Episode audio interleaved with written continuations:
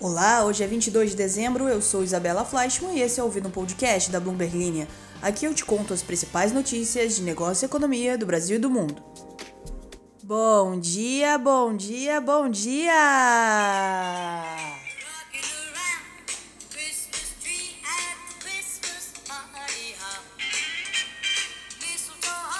Como vocês estão, meus Nataliniers? Eu tava sem carisma aqui pra começar a gravar, aí eu pensei, vou trazer meu cachorro. Só que aí ele ficava me mordendo e no fim eu tive que correr com ele, visto que ele tava me azucrinando, mordendo demais. Aí eu saí correndo de um lado pro outro, ele tentando me pegar. Se ele me pegasse, já era, mas eu fui muito rápida, relâmpago Marquinho. E aí, eventualmente, ele cansou e não me mordeu mais. Quem amou? Me siga mais para dicas. Me siga mais não. Me siga para mais dicas de como lidar com pets. E se você não gostou, mas quer ficar por dentro de tudo que rola no mundo de economia, mercado financeiro e mais outras aleatoriedades, ativa o sininho, se inscreve aqui no podcast, que hoje a gente vai falar dos aeroportos brasileiros no top 10 do mundo em 2023. É, para você aí que tá pegando voos nessa temporada de fim de ano e também vamos falar de por que o Banco Central reduziu a previsão de crescimento da economia para 2024 e sobre o Javier Milei, que anunciou reformas e prepara aerolíneas e IPF, IPF não, YPF para privatização na Argentina. E chama a vinheta. O mercado está sempre em movimento os juros sobem, o dólar desce e todas essas variáveis impactam os seus investimentos. Por isso, o Itaú Personalité tem o Ion, a plataforma de investimentos que une inteligência artificial e um time de especialistas que fazem recomendações levando em conta a variável mais importante: você. Pense nisso na hora de investir. A Bloomberg Mamãe Americana preparou uma matéria com uma lista dos melhores e piores aeroportos do mundo para 2023. E tem muita surpresa. Problemas com companhias aéreas e aeroportos parecem quase inevitáveis ultimamente. Mas isso pode ser porque você está voando nos aeroportos errados. Para ajudar você a decidir se esse é o caso, está aí a AirHelp, que defende os passageiros ao apresentar reclamações de atendimento ao cliente para interrupções de voo que incluem cancelamentos, atrasos e bagagens perdidas. A cada ano, essa AirHelp emite uma análise de mais de 4 mil aeroportos em seu banco de dados mundial para determinar os melhores desempenhos e os piores infratores. Os fatores considerados incluem o desempenho pontual de cada aeroporto, combinado com feedback dos clientes sobre navegação no aeroporto, opções de alimentação e compras. E a pesquisa desse ano reflete dados coletados de 1 de janeiro a 30 de setembro, além das respostas a pesquisas de mais de 15.800 passageiros. Os resultados dizem que o melhor aeroporto do mundo é o Aeroporto Internacional de Muscat, em Oman. Em segundo e terceiro lugares, respectivamente, estava tentando rufar os tambores aqui, estão o Aeroporto Internacional de Recife Guararapes, no Brasil, e, e o Aeroporto Internacional da cidade do Cabo, Cape Town, na África do Sul. O Brasil tem quatro no top 10, inclusive: Recife, Brasília, Belém e Belo Horizonte. O Japão e o Brasil geralmente dominam o desempenho dos aeroportos, com cada um tendo três locais na lista dos 10 melhores aeroportos globais eu tava pensando naquela série Aeroportos. Pensei agora aqui. Voltando. Dos hubs dos Estados Unidos, apenas três entraram na lista dos 50 melhores do mundo. O Aeroporto Internacional de Minneapolis-São Paulo, que é o número 13, o Aeroporto Internacional de Seattle-Tacoma, número 34, e Aeroporto Metropolitano do Condado de Wayne, em Detroit, número 38. Já os aeroportos europeus não se saíram muito melhor, com apenas nove entrando na lista dos 50 melhores aeroportos do mundo, de acordo com a AirHelp. O aeroporto de Bilbao, no norte da Espanha, conquistou o primeiro lugar na Europa.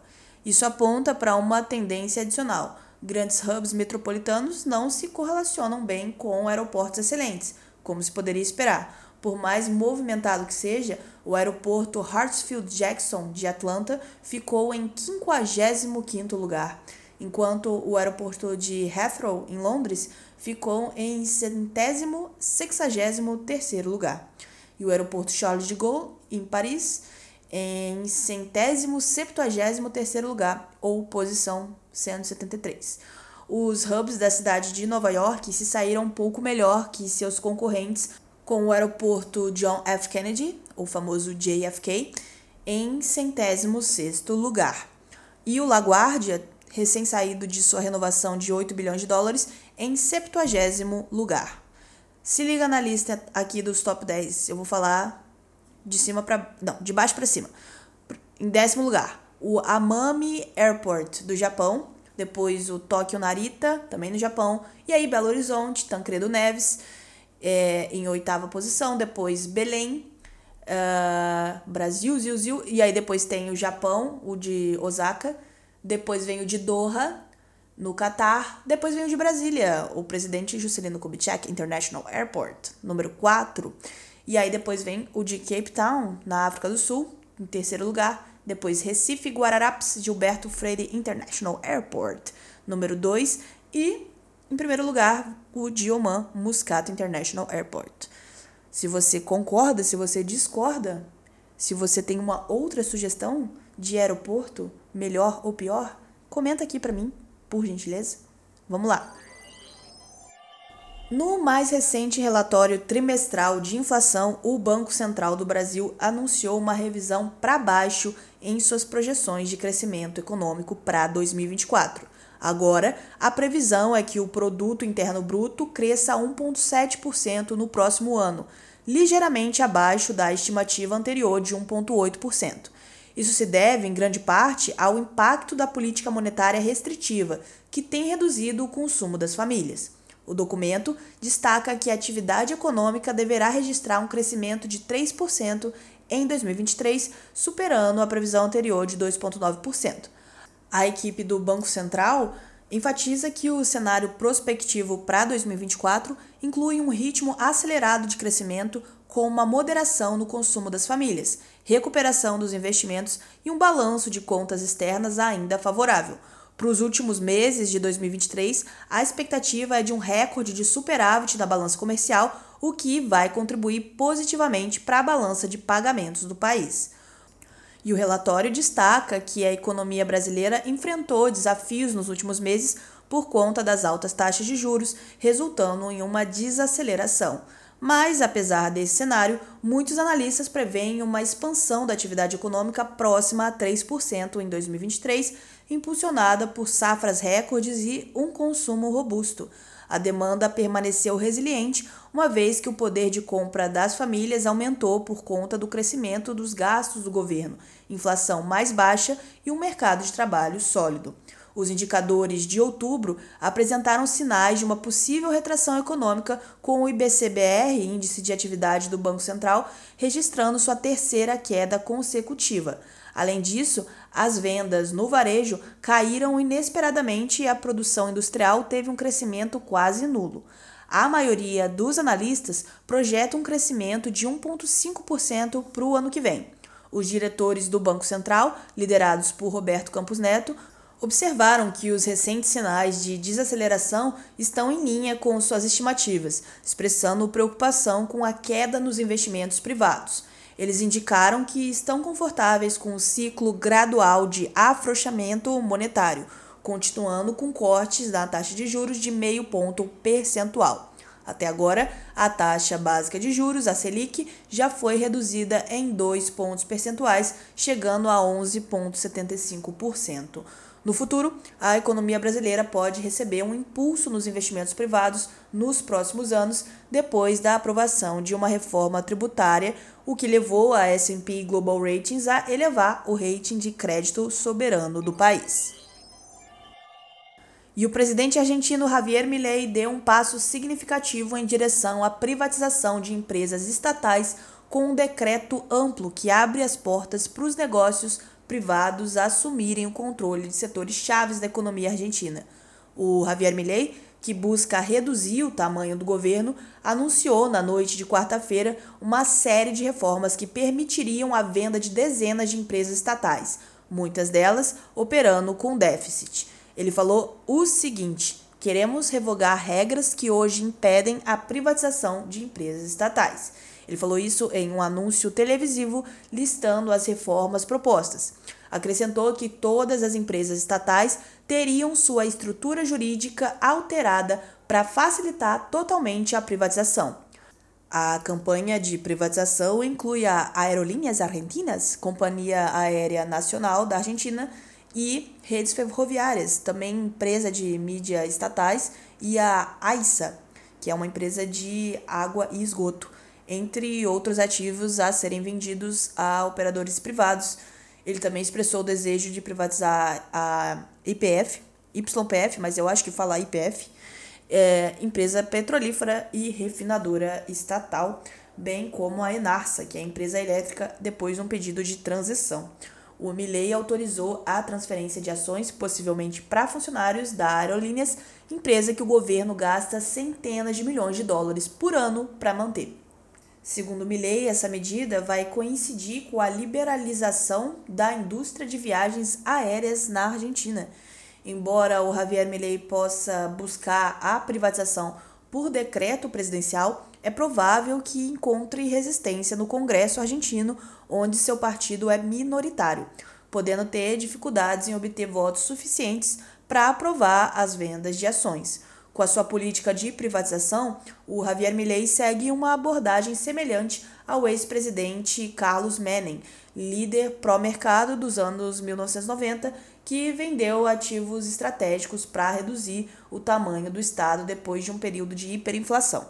Depois de uma crise que atingiu o ápice no final de 2001, a Argentina optou por reestatizar algumas empresas sob líderes de esquerda, no entanto, o Javier Milei, visando reduzir os gastos públicos e subsídios, busca reverter esse cenário. Ele destacou que a privatização da IPF seria um processo complexo, levando quase dois anos. Também afirmou que a empresa precisa ser gerenciada durante a transição para colocar o setor energético em ordem. A IPF assim como outras empresas de energia argentinas, enfrenta a pesada regulamentação para proteger os consumidores das desvalorizações da moeda que impulsionam a inflação, limitando suas receitas e investimentos. Apesar dos desafios, a IPF tem desempenhado um papel crucial no desenvolvimento das riquezas de xisto da Patagônia Argentina e lidera planos de expansão do gasoduto e exportações de gás natural liquefeito. O Javier Milei contratou executivos da gigante do petróleo e do aço do bilionário argentino-italiano Paulo Roca para liderar a IPF. No entanto, a privatização da IPF pode ser mais desafiadora, porque a lei de nacionalização de 2012 exige uma aprovação mais robusta do Congresso para a venda das ações do governo. Final, comentários. A Janaína falou: quem assistiu a live action de Yu Yu Hakusho? Isso mesmo, a Tia Isa e eu, hehe. O início do episódio te entregou com o Tia Isa na área, se derrubar é pênalti. É, eu falei isso ontem, né? É, ela, a, a Janaína tá falando que a dublagem é a mesma do an, anime. Janaína, eu juro que eu não sabia disso. eu não vi esse live action ainda. Eu falei isso porque, sei lá, tava guardado em alguma área do meu cérebro de alguém que falou isso alguma vez mas pode ser que a origem, né, a fonte zero, tenha sido de fato o Yu Yu Hakusho. Yu Yu Hakusho. Não sabia. Obrigada por informar. E o Gabriel Andrade complementou muito bem complementado. Diz que não, se derrubar, vai pro VAR analisar se é pênalti ou não. É verdade. Hoje as coisas mudaram, né? E tem aí que passar pelo, pelo árbitro de vidro. De vidro, de vidro mesmo. O WM falou do nada uns Guns kkkk, bom demais. É, ontem eu botei Patience do Guns N' Roses para tocar, porque eu falei que os vencedores no mercado esse ano foram os que tiveram paciência. E o WM falou que os mercados esse ano mostraram que quanto mais a gente acha que sabe sobre algo, menos a gente sabe sobre algo, kaká. Imprevisibilidade é padrão. E acabou. Muito bom estar aqui com vocês nessa semana. E aproveitem o fim de e um feliz Natal para todos vocês e todos os que vocês amam. Um abraço carinhoso em cada um e obrigada, obrigada mesmo por estarem aqui com a gente esse ano. Semana que vem a gente vai ter as entrevistas especiais e depois a Mamanhana tá de volta. Beleza? Obrigada mesmo, um abração para todos. Tchau, tchau.